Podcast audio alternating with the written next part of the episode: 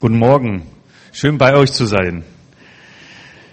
Es gibt ja doch wahrscheinlich jetzt zwei, drei, vier Leute, die mich nicht kennen. Also ich heiße Nico Borisov, äh, komme aus Passau und bin, glaube ich, jetzt schon zum sechsten Mal hier oder siebten Mal. So seit Mai machen wir regelmäßige Trainings. Ihr seht schon hier das, was man nicht so gut lesen kann und ich euch gleich erkläre. Darum geht's seit einigen Monaten. Und ähm, was ich auf dem Herzen habe, ist, dass wir lernen, äh, was es heißt, Jünger zu sein, also Jesus wirklich nachzufolgen und was es auch bedeutet, äh, andere Menschen in Jüngerschaft zu führen. Und dazu gibt es so verschiedene Methoden, Konzepte, wie auch immer. Und ein Konzept ist eben dieses Vierfelder-Konzept, genau. Ich habe seit, äh, oder wir haben seit acht Jahren einen Dienst, der heißt Carriers of Hope oder Hoffnungsträger, also übersetzt. Und wir sind vor allen Dingen in Uganda tätig, im Ostkongo und haben dort Projekte wie Mikrokrediteprogramm. Wir haben, wir bauen eine Leiterschafts- und Bibelschule für Pastoren aus ländlichen Gegenden. Oder wir machen einfach solche Trainings, wie ich mit euch jetzt auch schon seit einem halben Jahr mache. Das ist so grob, was wir als, als Dienst, als Missionswerk sozusagen tun. Genau. Und ich freue mich, dass ich hier sein kann mal wieder und ähm, ich bin, wir hatten noch einen anderen kurzen Pro Programmpunkt, aber den lassen wir weg, weil das genau perfekt passt zu dem, was du gesagt hast jetzt am Ende. Dein Gebet, dass es uns egal sein sollte, was eben andere über uns denken. Und ich hatte ganz stark auf dem Herzen, seit einigen Tagen über Menschenfurcht zu sprechen heute, weil das äh, natürlich auch perfekt zu dem passt, was ich seit einigen Monaten predige oder lehre und äh, dachte mir, genau, es ist, scheint derselbe Geist zu sein, der uns hier führt und äh, dein Gebet hat uns da eigentlich schon ganz gut reingeleitet. Okay, ähm, ich, um dahin zu kommen, will ich das einfach nochmal so ein bisschen wiederholen. Also das ist einfach ein, eine Methode, ein Konzept, wo wir vier Felder dargestellt haben. Das ist so Markus 4, 24 bis 26. Da spricht das Wort eben von einem Bauern, der aussät und da wächst einfach was auf und man weiß aber auch nicht genau, wie das funktioniert, aber es kommt hervor und dann kommt die Zeit der Ernte und dann wird eben geerntet und so hat man da, kann man da so vier Felder rausholen. Das erste ist eben so das leere Feld, ne, wo man sich erstmal Gedanken muss, machen sollte, was sollte am Anfang geschehen, wenn man das natürlich auf Jüngerschaft bezieht.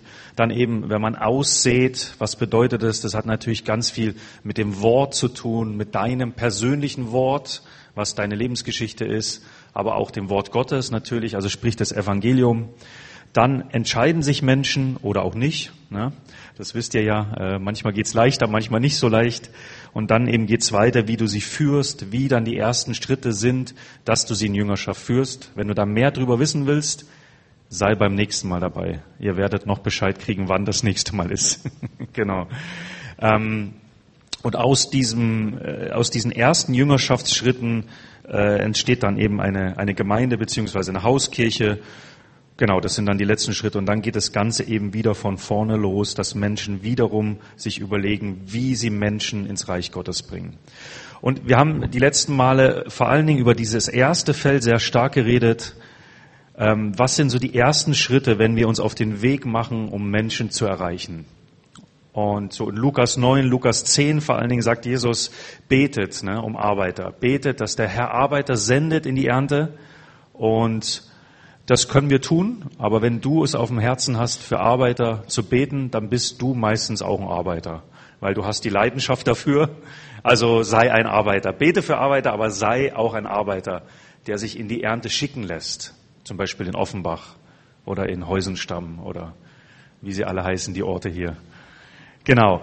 Aber Gebet schließt auch mit ein, dass du anfängst, für Menschen in deinem Umfeld zu beten dass du anfängst, du kannst dir zum Beispiel so eine Freundesliste machen, ja, schreibst mal alle Menschen auf, die du kennst und fragst mal den Heiligen Geist, wen von diesen 30 bis 50 Leuten so im Schnitt, für wen soll ich denn so jetzt da beten? Und dann zeigt er dir vielleicht vier, fünf Leute, wo du anfängst, regelmäßig für die einzustehen ne? und sagen wirklich, Jesus, bring Umstände in, in ihr Leben, sei in ihr Leben die sie einfach zur Umkehr bringen. Ne? Schafft göttliche Verabredungen, dass ich mit denen ins Gespräch komme. Und dann nutz aber auch die Chancen, mit den Menschen ins Gespräch zu kommen. Also nicht nur beten, sondern auch die Chancen dann nutzen, wenn sich ein Gespräch ergibt. Genau, und das einfach mal zu tun, so als ersten Schritt. Und Gebet bedeutet auch, dass du Gott einfach fragst, was ist denn ein guter Zugang zu Menschen? Also der Zugang in Lukas 9 und Lukas 10, als Jesus die zwölf sendet oder die 70 sendet, war Heilungsgebet zum Beispiel oder Befreiung von Dämonen. Das, können, das kann eine Sache sein, es können aber auch ganz viele andere Zugänge zu Menschen sein, die wir heutzutage benutzen können. Also du hast irgendwie eine Arbeitsstelle, dort gibt es verschiedene Möglichkeiten, wie du mit Menschen in Kontakt kommst. Es gibt viele humanitäre, diakonische Dinge, die du tun kannst, um mit Menschen in Kontakt zu kommen. Vor fünf Jahren kamen viele Flüchtlinge nach Deutschland. Ich habe Gott wirklich bestürmt im Gebet und gesagt, wie können wir Flüchtlinge erreichen bei uns in Passau? Und er hat gesagt, lad sie ein und ess mit ihnen. Und wir haben große Feste veranstaltet mit Grillen und Fußballturnier und sind ins Gespräch gekommen mit Leuten. Wir haben Weihnachtsfest organisiert mit Plätzchen und äh, so Weihnachtsdeko, so bisschen unter dem kulturellen Deckmantel, sage ich mal so. Ne? Ihr sollt ja auch mal Weihnachten erleben.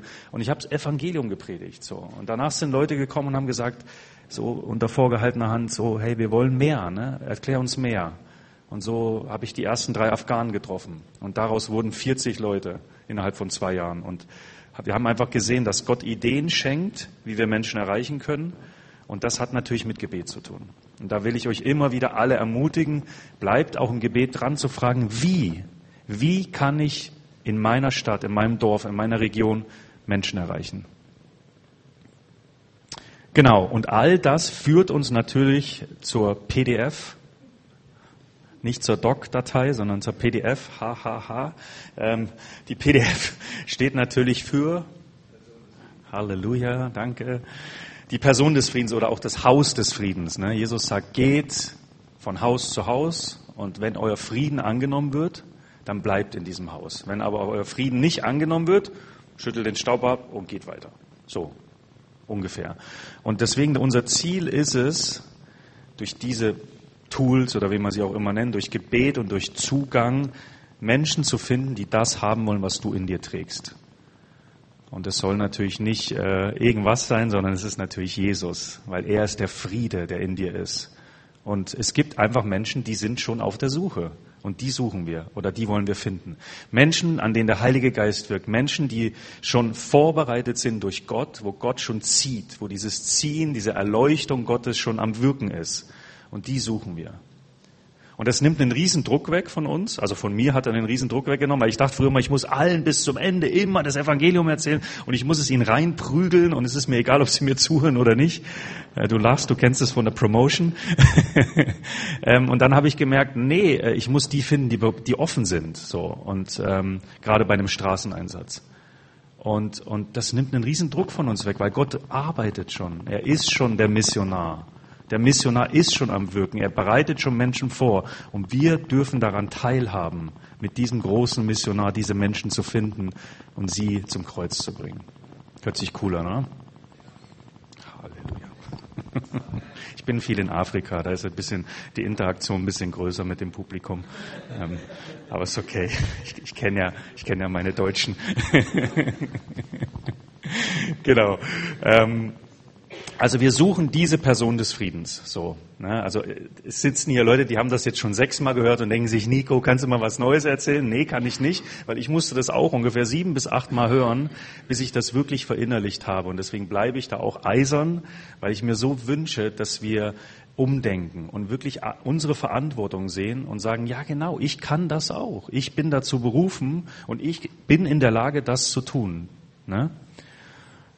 Und wenn wir praktisch dann äh, Personen finden, brauchen wir weitere Tools. Dann geht es um das Aussäen des Wortes. Und da haben wir über das Zeugnis geredet, wie man Zeugnis gibt, so ne, das Mini-Zeugnis.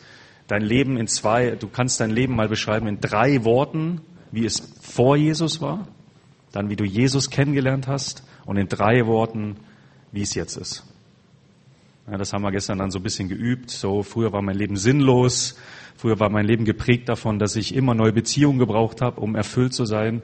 Und dann kam Jesus, ich habe ihn übernatürlich erlebt. Und jetzt ist es so, dass die Beziehung zu ihm mir genügt und ich so einen Frieden habe, so einen inneren Frieden habe und mein Leben einen totalen Sinn bekommen hat und ich in meiner Berufung bin, zum Beispiel. So. Ja, Mini-Zeugnis kann man immer schnell einbauen. Und es ist gut, einfach sich damit mal zu befassen. Ähm, so, äh, was ist denn eigentlich mein Zeugnis? Was ist meine Story? Was ist meine Geschichte? Was ist der Bericht meines Lebens? Dass ihr das einfach so drin habt. damit ihr je, zu jeder Zeit eben, hier heißt es, Rede und Antwort stehen könnt, wenn euch jemand fragt nach der Hoffnung, die in euch liegt. Ungefähr. 1. Petrus 3. Ja, irgendwo. 15b. ich, tatsächlich, ich glaube 15b, vielleicht kannst du mal gucken.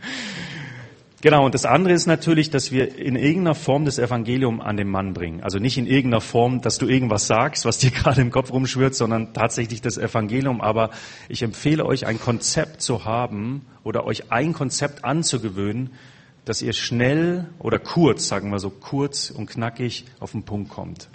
Wir hatten gestern solche Witness Cards, also wie du anhand von Karten das Evangelium erzählen könnt.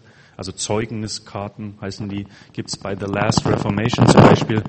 Und ein tolles Tool ist da eben diese vier Punkte oder auch The Four. Das gibt's auch im Internet, das könnt ihr euch anschauen. Finde ich sehr, sehr hilfreich äh, als Leitfaden, an den ich mich immer langhangeln kann. Gott liebt dich, Sünde trennt dich von Gott. Jesus kam, um deine Sünde zu nehmen. Du musst eine persönliche Entscheidung treffen und Jesus nachfolgen. Also 10 Sekunden Form. Und das kannst du fünf Minuten oder in zehn Minuten predigen oder in einer Stunde. Kannst du lang ziehen. Aber ich empfehle euch so sehr, euch da ein Konzept anzueignen. Genau, euch da ein Konzept anzueignen. Da gibt es auch noch was mit drei Kreisen. Also es gibt verschiedene Modelle. Genau, könnt auch gerne auf mich zukommen nach der Predigt und ich kann euch da was empfehlen. Genau, also das ist jetzt nur so eine kleine Einführung und ich möchte ein bisschen drüber reden, ähm, warum das nicht so gut funktioniert. Ne? Warum wir hier stagnieren. Weil die Wahrheit ist, ich glaube, jeder, der hier drin sitzt, hat irgendwo den Drive, den Antrieb, Menschen für Jesus zu gewinnen. Oder? Ja, Halleluja. Also irgendwie so tief in dir drin, wenn du den Heiligen Geist hast, hast du wahrscheinlich oder solltest du, sag mal so, so einen Antrieb haben in dir, der dich irgendwie zu dem Menschen hinschickt. Und du merkst so, boah, ja, die Bibel redet davon, dass Menschen verloren gehen, dass äh, es ein Gericht gibt und wir halt Botschafter sind an Christi Stadt, ne? Und wir die Aufgabe der Versöhnung haben oder die Aufgabe haben, den Menschen zu sagen, ne, Gott hat es schon getan, ne? Und lasst euch versöhnen mit Gott. So, Nimm das an, was er getan hat. Oder eben geht in alle Welt, verkündigt das Evangelium und so weiter und so fort. Da haben wir ja verschiedene Aussagen. Ihr seid ein königliches Priestertum. Ne? Ihr seid dazu berufen, die großen Taten Gottes zu verkünden. Die Herausforderung, die wir haben, ist, ähm, dass wir, oder wir haben verschiedene Auswege, warum das oft nicht klappt. Oder Ausreden könnte man auch sagen. Oder Hindernisse vielleicht besser. Die erste ist, das, was ich immer wieder höre, ist Leute, dass Leute zu mir sagen, ich weiß nicht wie, wie ich das machen soll. Und da kann ich dir sagen, du kannst die Trainings besuchen und dann kann ich dir sagen, wie es geht. Ich habe zum Beispiel den Jens hier, den mitgebracht aus Passau. Der Jens ist mir vor vier Tagen in die Arme gelaufen, sozusagen. Er ist jetzt seit drei Monaten mit Jesus unterwegs und äh, betet schon länger, dass er Menschen findet, die ihn zeigen, wie man das macht. Und er hatte den Eindruck, nach Passau zu kommen und bin über verschiedene Kontakte zu mir gekommen. und wir waren letzte Woche auf der Straße zum Beispiel und er sagt, zeig mir, wie es geht. Ich will es lernen. Ich will wissen, wie man das Evangelium verkündet. Ich will wissen, wie man Zeugnis gibt. So. Und, also man kann das lernen. Ne? Und ähm, das Zweite ist natürlich, dass wir sagen, oder ich, das ist, was ich immer wieder höre, warum wir das nicht tun, ist, ähm, ich bin nicht dazu berufen. So, und ich bin, ich stimme damit überein, dass wir nicht alle dazu berufen sind, in die Nationen zu gehen. Also, dass du bist nicht dazu vielleicht berufen, nach Timbuktu zu gehen oder nach Burkina Faso, wie ich heute gehört habe. Aber du bist dazu berufen, Jünger zu machen, da wo du bist. Und das ist jeder. Und wir haben ja so diesen fünffältigen Dienst in Epheser 4, so, da haben wir so Apostel, Propheten, Evangelisten, Hirten, Pastoren, äh, Entschuldigung, Hirtenlehrer, Pastorenlehrer, Hirtenlehrer oder Hirte, Strich, Lehrer, wie auch immer, ist auch nicht so wichtig. Ähm, und dann ist es oft so, dass wir denken, naja, es gibt ja die, es gibt ja die Evangelisten, ne? es gibt die Apostel, so, oder die apostolisch Begabten, die evangelistisch Begabten, die machen die Arbeit. Aber das stimmt nicht ganz, denn die sind ja eigentlich dazu da, uns zu trainieren, dass wir das machen sollen. Es steht zur Zurüstung der Gläubigen. Also es sind eher so die Trainer, die sagen, so macht ihr es, so könnt ihr es machen und so weiter. Und jeder von uns hat eine gewisse Kombination aus Gaben, darüber haben wir ja schon gesprochen.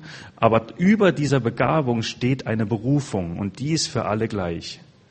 Und das ist, was ich eben gesagt habe, dass wir seine Taten verkünden sollen, dass wir gehen sollen und zu Jünger machen sollen. Und wenn es nicht in Timbuktu ist, dann ist es eben hier. Und ich will das mal verdeutlichen an den elf. Also Judas war tot oder hat sich selbst umgebracht sozusagen und Gott sendet sie alle aus und sagt, geht und mache zu Jüngern. Und wir haben den Johannes, der ist wahrscheinlich mehr pastoral, Prophet, würde ich jetzt mal tippen. Wir haben den Petrus, der ist wahrscheinlich apostolisch, pastoral auch, ich weiß es nicht. Dann haben wir den Thomas, könnte ich mir vorstellen, dass er eine starke Lehrbegabung hat, sehr analytischer Typ, ne, muss immer allem genau auf den Grund gehen und so weiter. Also wir haben alle möglichen Begabungen in den elf, so, und trotzdem sendet Jesus sie alle. Alle elf werden gesendet, egal welche Begabung sie haben, und sagt, geht und mache zu Jüngern. Deswegen, wir können nicht sagen, ich habe keine evangelistische Begabung und deswegen erreiche ich keine Menschen.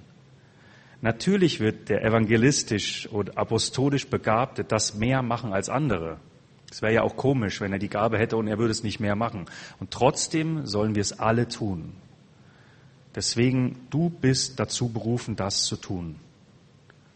Halleluja.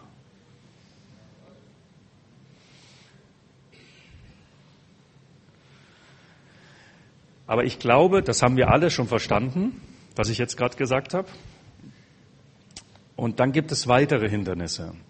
Und das Haupthindernis, was ich sehe, auch in meinem Leben übrigens, ist, dass wir das schon tun, aber enttäuscht werden und entmutigt werden. Das heißt, du erreichst Menschen drei, vier, fünf und gibst aber auf dem Weg auf.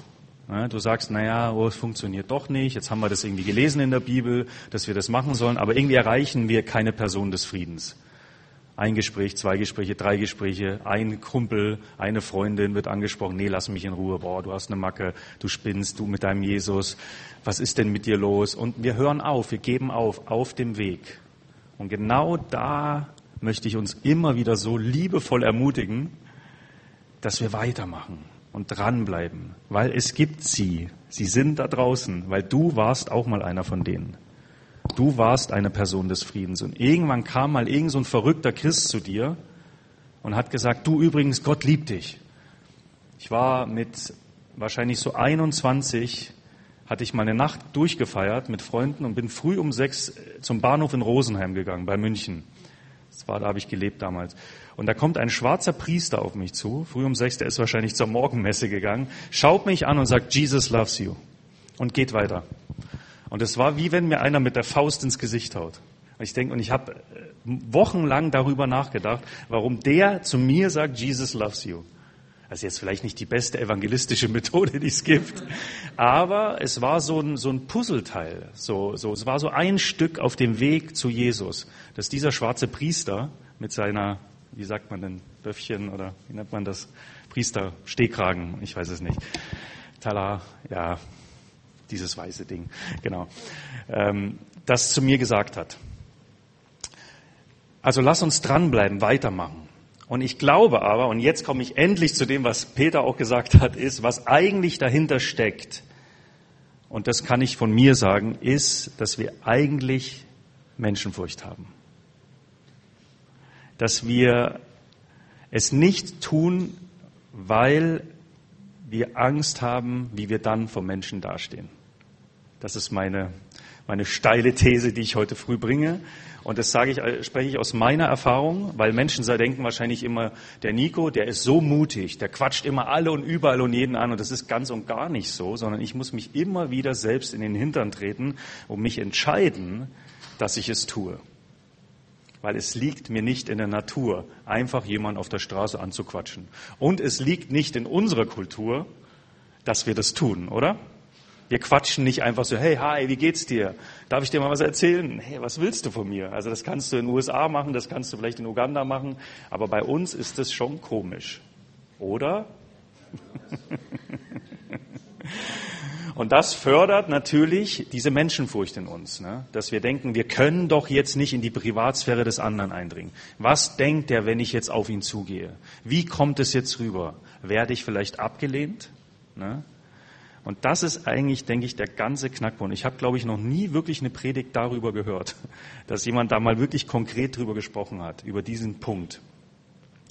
Und so eine Definition von Menschenfurcht ist, ich versuche es mal zu geben, ist, dass man Angst hat, den Vorstellungen oder der Norm eines anderen Menschen oder einer Gruppe zu widersprechen.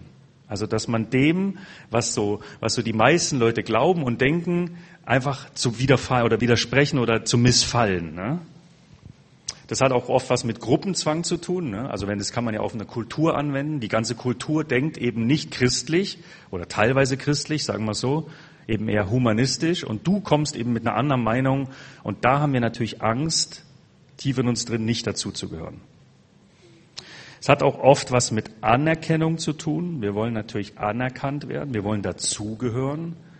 Gerade in einer stark individualistisch geprägten Gesellschaft wollen wir dazugehören, irgendwie, obwohl wir so individualistisch sind, wollen wir doch dazugehören. Wir wollen Anerkennung, Annahme. Und ähm, damit verbunden ist natürlich diese Angst vor Ablehnung. Ne? Anerkennung, Ablehnung ist ja so gehört zusammen. Und ähm, aber im Endeffekt ist es so, dass Menschen oder Dinge, die wir brauchen, uns beherrschen. Was denken andere über mich? Und das ist eigentlich der große Knackpunkt, da durchzukommen oder da drüber zu steigen, zu wissen, rauszukommen aus diesem Gedanken, was denken andere über mich. Genau, und es gibt natürlich auch ein paar Bibelstellen dazu, Sprüche 29, 25. Vielleicht kann es mal einer vorlesen, damit ihr auch mal ein bisschen involviert seid.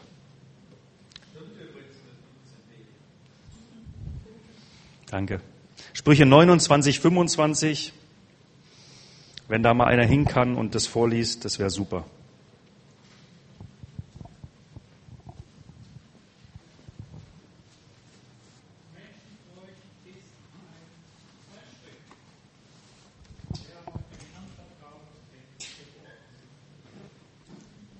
Halleluja, so einfach, ne? Menschenfurcht stellt eine Falle, steht bei mir. Wer aber auf den Herrn vertraut, ist in Sicherheit. Ganz einfach, ne? Wer sein Verhalten von Menschenfurcht und Gruppendruck abhängig macht, der handelt so, wie andere Menschen es von ihm verlangen. Und das ist einfach gegen Gott und sein Wort. Also man könnte sich jetzt einfach machen und einfach sagen, ja, logisch, so ist es. Ne? Ähm, das Zweite, ich will mal noch zwei Beispiele bringen, wo wir ganz klar vor Augen gemalt bekommen, wie, vielen Dank, wie sich das äh, auch in der Geschichte auswirkt. Also einmal Galater 2,12. Können wir mal lesen?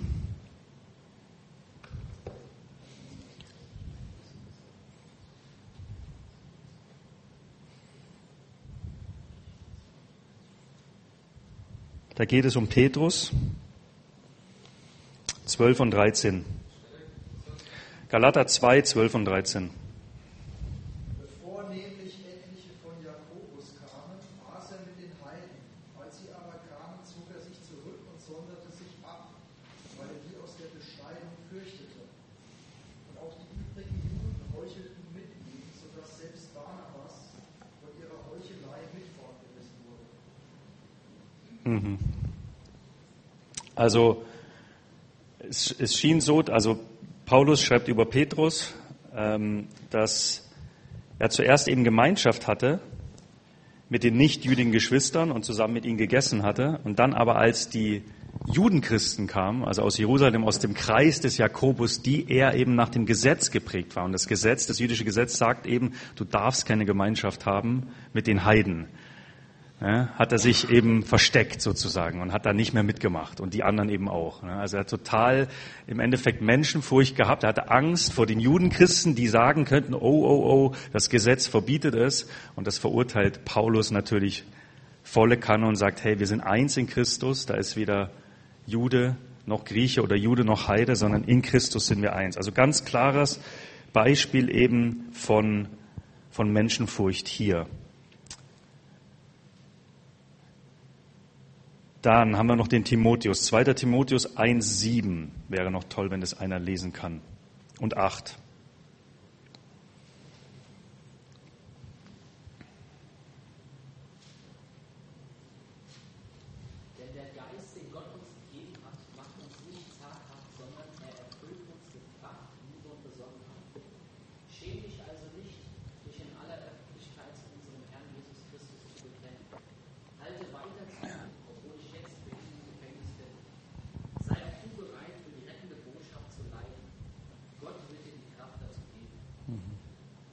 Dank. Also dieser Satz wird ja immer für alles Mögliche zitiert. Also alles, was irgendwie mit Angst zu tun hat. 2. Timotheus 1,7, ne, Gott hat uns keinen Geist der Furcht gegeben und so weiter, sondern der Kraft der Liebe und Besonnenheit. Und wir reißen das immer so raus. Aber der Kontext ist eigentlich interessant. Der ist ziemlich klar, dass es um, auch um Menschenfurcht ging. Ne? Also es ging darum, dass Paulus dem Timotheus ermutigt hat, ähm, sich äh, nicht zu schämen, das, über das Evangelium zu reden, ne? zu sagen, offen zu sprechen über das Evangelium und sich zu ihm zu bekennen. Und was hat Paulus gemacht? Er hat das Evangelium gepredigt. Er war überall bekannt als der verrückte Radikale, der neue Gemeingründer, der rumreist, durch den äh, mächtige Dinge passieren. Und er sagt, ähm, schäm dich eben nicht, sondern bekenne dich der ohne Scheu zu unserem Herrn. Schäme dich auch nicht zu mir zu stehen, weil ich ein Gefangener bin. Und sei vielmehr auch du bereit, für das Evangelium zu leiden Gott wird dir die nötige Kraft geben. Durch den Geist der Kraft, der Liebe und Besonnenheit. Also da steckt natürlich ganz, ganz viel drin in dem. Und dann haben wir natürlich noch äh, Jesus selbst, der immer wieder auch darüber spricht, ne? dass wir zum Beispiel in Markus 8, das lesen wir jetzt nicht, dass wir unser Kreuz auf uns nehmen sollen ne? und dass wir eben zu ihm stehen sollen in dieser Gott abgefallenen Welt und wenn wir uns zu ihm stellen, wird er sich zu uns stellen. Und wenn wir uns aber nicht zu ihm stellen, wird er sich auch nicht zu uns stellen, heißt es. Wenn er kommt am Ende mit seinen Engeln. Also das sind schon krasse Aussagen. Ne? Und äh, man nimmt ja diesen Vers auch gerne so, um, um, um gewisse andere Dinge zu, zu umschreiben, dass wir unser Kreuz auf uns nehmen sollen.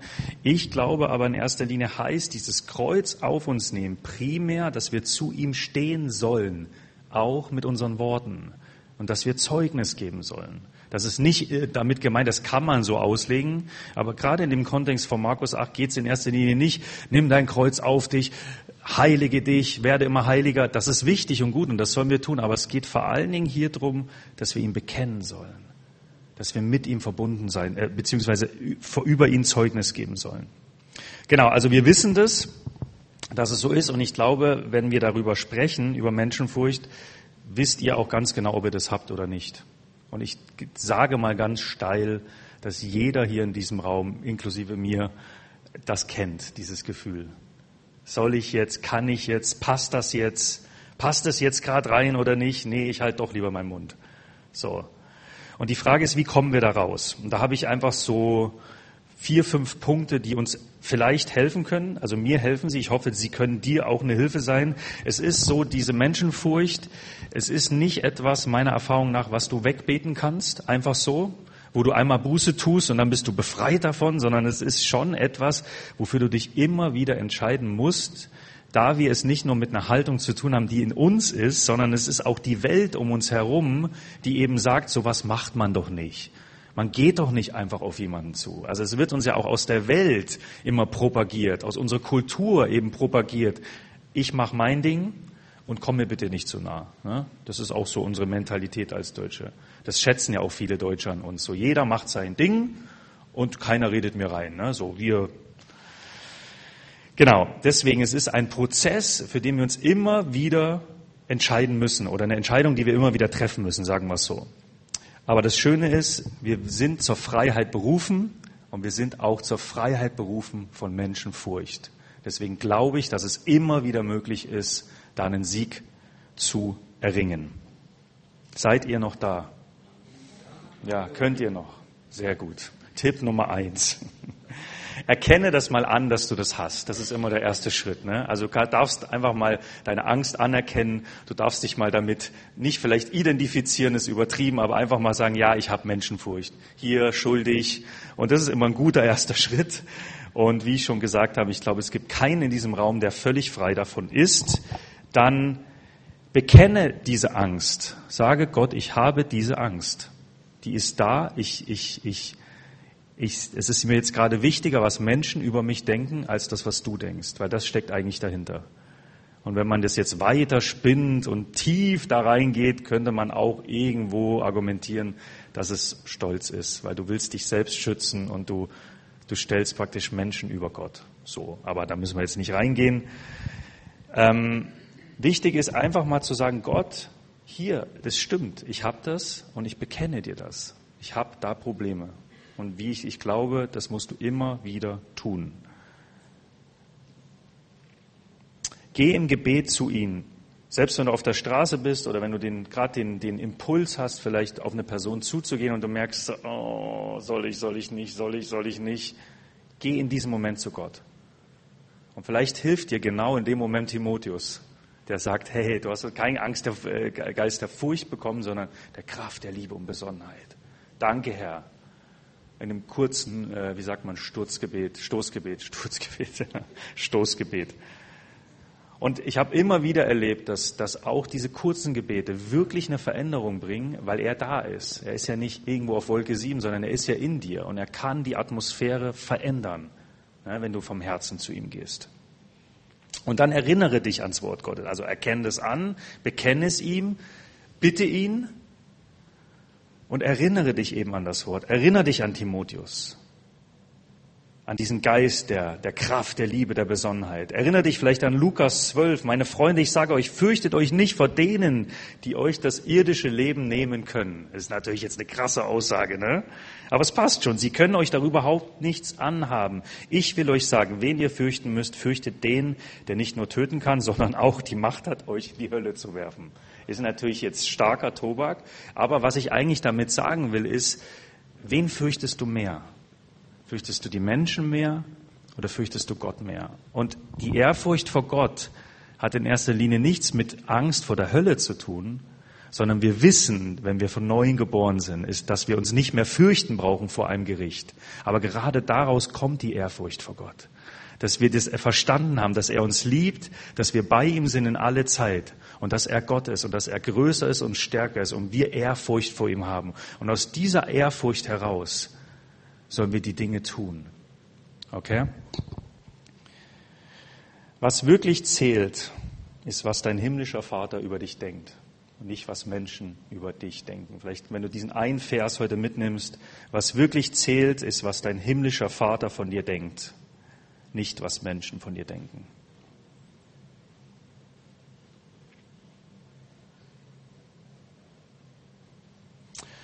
Und was mir dann immer hilft, ist, dass ich mich ganz bewusst vor Gott demütige.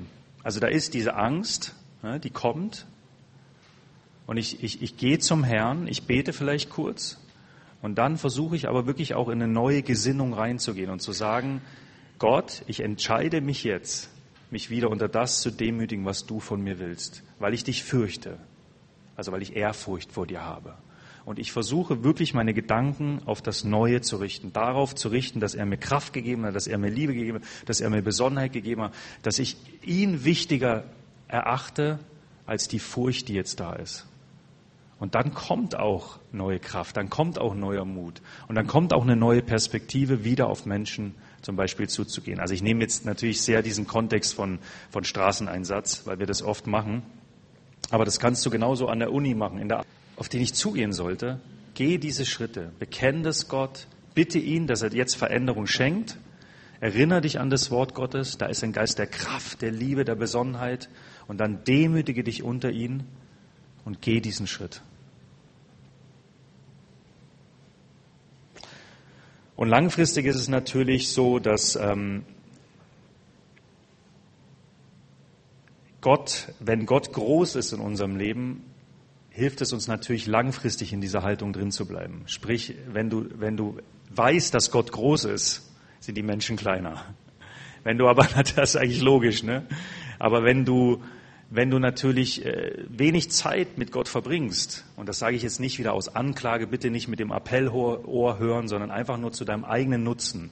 Wenn du natürlich voll bist mit Gott, wenn du die Perspektive hast auf Gottes Größe, auf Gottes Herrlichkeit, dann ist es natürlich so, dass er auch immer größer ist als dieses Gefühl, das da aufkommt, der Menschenfurcht. Ne? Und deswegen ist es langfristig meine Empfehlung, meine Ermutigung, natürlich dran zu bleiben, im Wort, im Gebet, in seiner Nähe, im Predigt hören zum Beispiel. Wir haben ja ganz viele Möglichkeiten auf YouTube und so weiter, guten, guten Stoff zu hören. Und dann einfach in dieser Größe, in dieser Begeisterung über Gott drin zu bleiben, so dass gar nicht dieses Gefühl von der Mensch ist größer aufkommt in dir und du immer in dieser Begeisterung über Gott bist was nicht immer leicht ist, was mir klar ist. Genau. Und jeder steht da irgendwo anders an dem Punkt. Für den einen ist, bedeutet Menschenfurcht überwinden vielleicht äh, von einer Gruppe oder von einem Einzelgespräch mal zu einer Gruppe zu gehen ne, auf der Straße und für den anderen heißt es vielleicht, ich gebe jemanden ein Traktat in die Hand. Ne? So, also das, ich will jetzt auch gar nicht sagen, das muss bei allen so und so und so aussehen. Aber ich glaube, jeder hat so einen Schritt vor sich, einen nächsten Schritt, den er überwinden kann, raus aus der Menschenfurcht.